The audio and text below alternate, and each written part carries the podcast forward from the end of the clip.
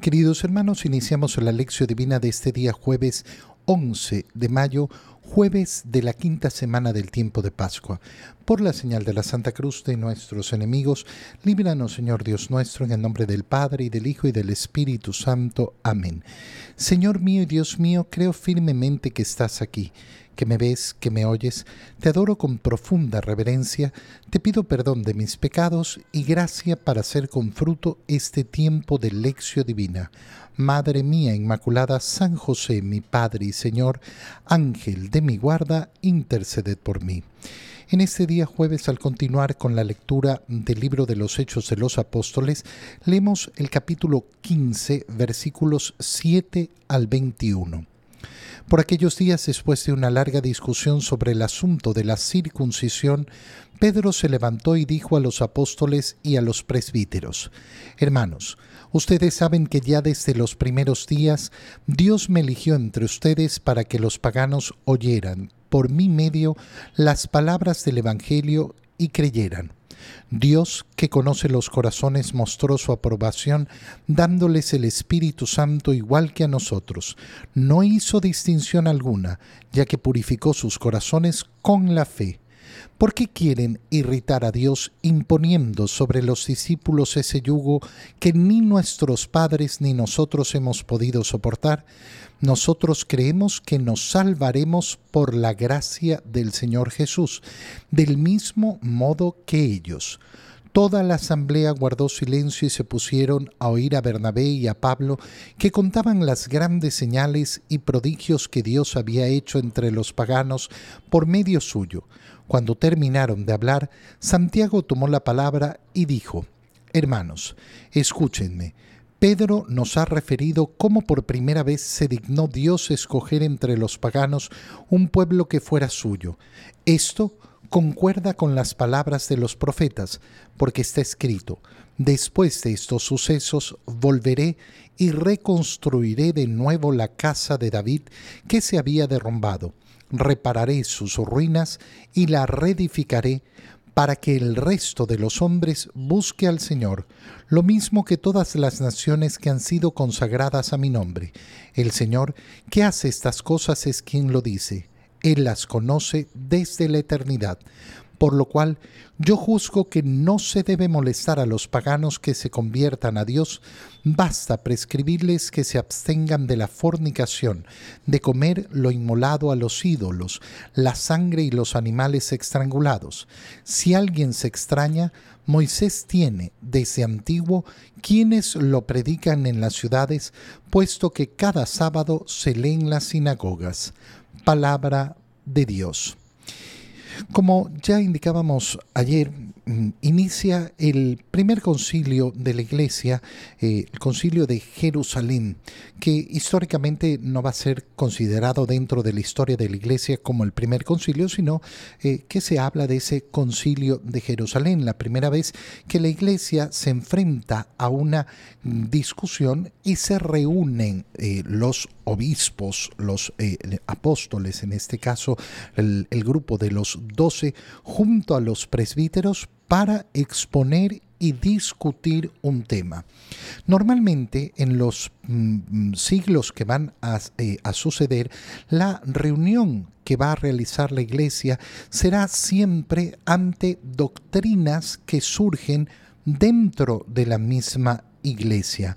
Doctrinas equivocadas, doctrinas que van a ser eh, efectivamente juzgadas como eh, contrarias a la revelación, contrarias a la fe que nos ha entregado nuestro Señor Jesucristo. Y esto se va a repetir una y otra vez. Es el gran misterio de la iglesia que es además precioso. ¿Por qué? Porque a veces los hombres pretenden que Dios haya instituido una iglesia con todo resuelto, con todo, todo, todos los temas resueltos, como si existiera un gran manual donde está explicado todo lo que va a suceder eh, y cómo eh, hay que resolverlo. Un manual casi eh, de instrucciones precisas en todos los eventos. Eso no es lo que ha predicado nuestro Señor. Lo que ha predicado nuestro Señor es la esencia de la fe. Y nosotros tenemos que ser fieles a eso. Pero a lo largo de la historia van a surgir problemas, van a surgir interpretaciones y la iglesia va a tener que responder como lo que es, en primer lugar, la comunidad de los discípulos del Señor, es decir, poniéndose en presencia del Señor. Y en segundo lugar, con todas sus características humanas, es decir, poniendo al servicio de Dios la inteligencia, poniendo al servicio de Dios la rectitud del corazón, buscando hacer la voluntad del Señor. Este eh, es el misterio fabuloso de la acción del Espíritu Santo en la iglesia. Y es un misterio que no todos pueden comprender. ¿Por qué? Porque muchos eh, eh, quieren otro tipo de conformación, donde todo está estipulado, donde, todo está clarísimo. No, mira, resulta que enfrentamos un nuevo problema, enfrentamos una nueva dimensión, enfrentamos una nueva cultura, enfrentamos una nueva forma de ver. ¿Qué es lo importante? No cambiar la fe no cambiar la predicación de nuestro Señor Jesucristo, no volver pecado aquello que no es pecado y no decir que no es pecado aquello que sí es pecado. No decir que voy a llegar al cielo por otro camino que no es nuestro Señor y no decir tampoco lo contrario. Es decir, que aquel que eh, no hace esto y exactamente esto no se va a salvar. ¿Qué es lo que ha ocurrido? Recordemos que el concilio eh, reunido en Jerusalén comienza porque en Antioquía han llegado judíos a predicar que si los paganos, aquellos que no pertenecen al pueblo judío, no se circuncidan, entonces no se podrán salvar. Estamos hablando de una acción externa que eh, mm, eh, eh, garantiza la salvación. La salvación no la garantiza el hecho de estar bautizados ni siquiera. Muchos pueden estar bautizados y aún así no salvarse. el bautizo va a ser efectivamente el medio por el cual podemos acceder a la salvación pero no significa que una persona ha sido bautizada y puede comportarse como quiera y hacer lo que le dé la gana y igual se va a salvar. No. Y esto lamentablemente es lo que ocurre a lo largo de, de la historia de la humanidad. Siempre se va a estar buscando acciones que garantizan la salvación a pesar del modo de vida de las personas. Entonces, yo puedo pecar, pero después, si realizo las purificaciones y hago no sé qué, esto es el fariseísmo que tanto criticó el Señor. Esto es lo que había de fondo justamente en ese pensamiento que eh, el Señor eh, los llamaba hipócritas. Ustedes hacen esto y después eh, eh, eh, pretenden que con un simple acto externo van a quedar purificados cuando no han transformado su corazón.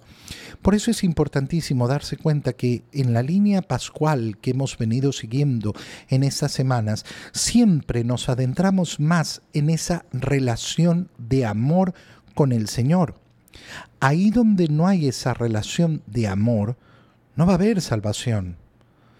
El cristianismo no es una serie de acciones que yo realizo y con lo cual garantizo mi salvación porque ya cumplí, ya cumplí, ya cumplí. No es eso lo que nos salva. Nos ha salvado el amor de Jesucristo y nos va a hacer partícipes de la salvación el amor con el que respondemos a su amor. Después de una larga discusión, nos dice eh, el libro de los Hechos de los Apóstoles, se eh, reunieron, eh, perdón, Pedro dice, ustedes saben cómo yo desde los primeros días fui elegido para predicar entre los paganos. Y resulta que Dios les dio a ellos el Espíritu Santo, no hizo distinción alguna, purificó sus corazones con la fe. Y entonces, ¿por qué quieren irritar a Dios imponiendo sobre los discípulos un yugo que no, es lógico? No se trata el camino de Jesucristo de imponer un yugo que no es el necesario. Nosotros creemos que nos salvaremos por la gracia del Señor Jesús. del mismo modo que los paganos. No porque nacimos judíos, no porque hacemos la circuncisión, no porque hacemos la purificación de los vasos, no porque eh, hacemos la purificación de las manos, no porque hacemos no sé qué, no, no, no, por la fe que nos va a llevar a vivir como verdaderos hombres y mujeres de Dios. Toda la asamblea guardó silencio.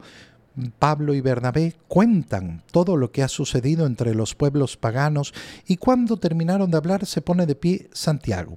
Santiago es eh, reconocido como el obispo de Jerusalén, quien va a tener a su cargo la iglesia de Jerusalén. Y entonces comienza a hablar. Hermanos, escúchenme.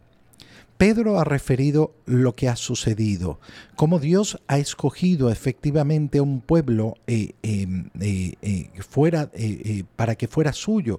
Nosotros también éramos paganos. Pero ¿para qué eligió al pueblo de Israel? ¿Para qué eligió a Abraham? ¿Para qué liberó a esos hijos de Abraham de Egipto? Justamente para formar ese pueblo que iba a permitir la llegada de la salvación para todos los pueblos. Por tanto, ¿qué es lo que tenemos que hacer? No debemos molestar a los paganos que se convierten a Dios. Lo que hay que prescribirles es lo normal, es decir, que se abstengan del pecado, de la fornicación, de comer lo inmolado a los, ídolos. Esto es lo que tenemos, eh, tenemos que pedirles. ¿Qué es lo que tenemos que predicar? Tenemos que predicar el amor a Dios al cual se nos conduce por el camino de la fe y que nos lleva a un actuar moral bueno.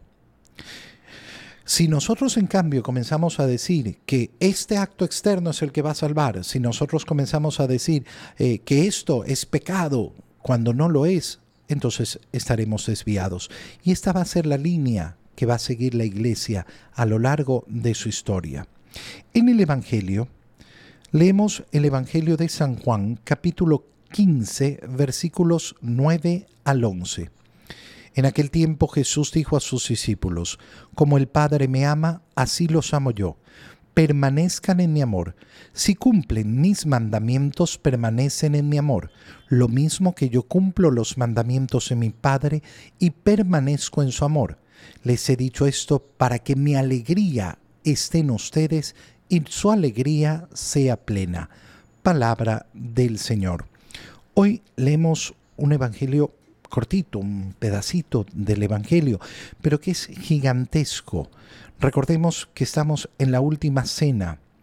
Y se ve lo que veníamos hablando en la primera lectura, esa relación eh, con el Señor.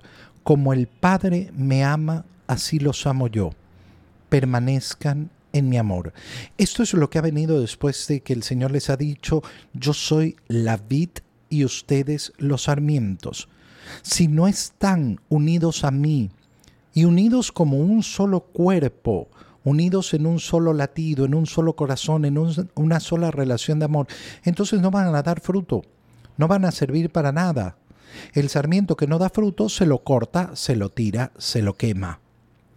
Y entonces, el que permanece en mí, ¿cómo permanecer en Jesús? Permanecemos en Jesús a través del cumplimiento de su palabra, de seguir su palabra, no de un sentimiento, no de una idea. Uy, yo amo a Jesús, yo amo a Jesús. Pero resulta que a la hora de la hora no cumplo lo que el Señor me manda. Y de los mandamientos del Señor para permanecer en Él, para cumplir su palabra, ¿cuál va a ser la principal? Tomen y coman, esto es mi cuerpo. Tomen y beban, esta es mi sangre. Esto va a ser lo primero, lo fundamental, lo esencial. De ahí van a venir todo el resto, eh, todo el resto de cosas. La vida del cristiano se puede resumir tan sencillamente como ese deseo ardiente de vivir en comunión. Y eso significa tener el deseo siempre de mi próxima comunión, tener el deseo ardiente siempre de volver a recibir el cuerpo y la sangre de nuestro Señor.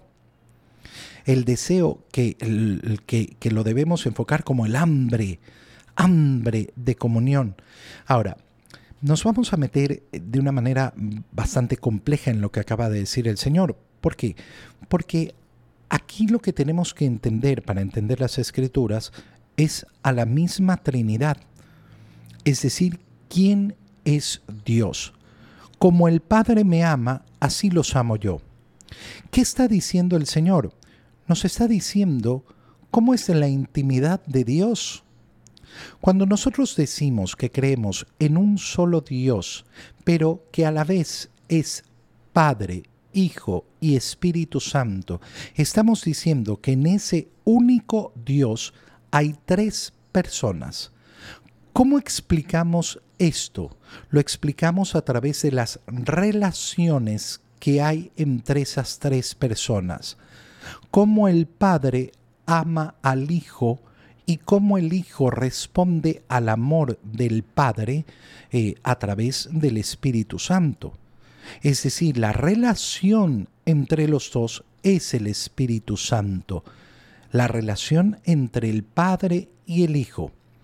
Dios por eso es amor. Y no es un amor simplemente dirigido hacia, sí, sino que en ese ser un solo Dios hay una persona que es el Padre, que contempla desde toda la eternidad a su Hijo y se complace en él, como podemos ver en las teofanías que se nos muestran en, eh, eh, en el Nuevo Testamento, en el Evangelio. Cuando el Padre dice, este es mi Hijo, en Él tengo todas mis complacencias, hacia Él estoy dirigido con todo mi amor. ¿Y qué está diciendo el Hijo? Que el Hijo lo que quiere hacer es cumplir la voluntad del Padre, que eso es amar al, al Padre. Esa relación de amor es el Espíritu Santo. Bueno, lo que nos está diciendo el Señor es que esa segunda persona de la Santísima Trinidad ha bajado del cielo, se ha hecho hombre. ¿Para qué? Para hacernos partícipes de la vida trinitaria. ¿Y qué es la vida trinitaria? El amor entre el Padre y el Hijo. Nosotros a lo que hemos sido invitados y somos invitados constantemente y es la promesa a la cual nos dirigimos, es en participar de ese amor de una manera plena. ¿De qué amor? Ah, del amor que yo le tengo a Dios. No, del amor que el Padre le tiene al Hijo y el Hijo al Padre. Eso es lo que se llama la divinización del ser humano. Nosotros, al recibir la gracia de Dios, que eso es lo que estamos recibiendo, la posibilidad de entrar a formar parte de esta familia, de esta relación. Yo que soy un extraño, que soy un, un alejado, que soy un bicho, y soy invitado a la misma relación de amor entre el Padre y el Hijo. Esto es lo más maravilloso que sucede en el momento de la comunión. ¿Por qué? Porque al comulgar me alimento del cuerpo y de la sangre de Cristo, de su cuerpo, de su alma, de su divinidad, de todo su ser. Y en ese momento, cuando Cristo permanece en mí, ¿qué es lo que sucede? Que el Padre ya no contempla a la criatura, sino que contempla en mí que he comulgado a su propio Hijo en ese momento no estoy recibiendo el amor de Dios hacia la criatura.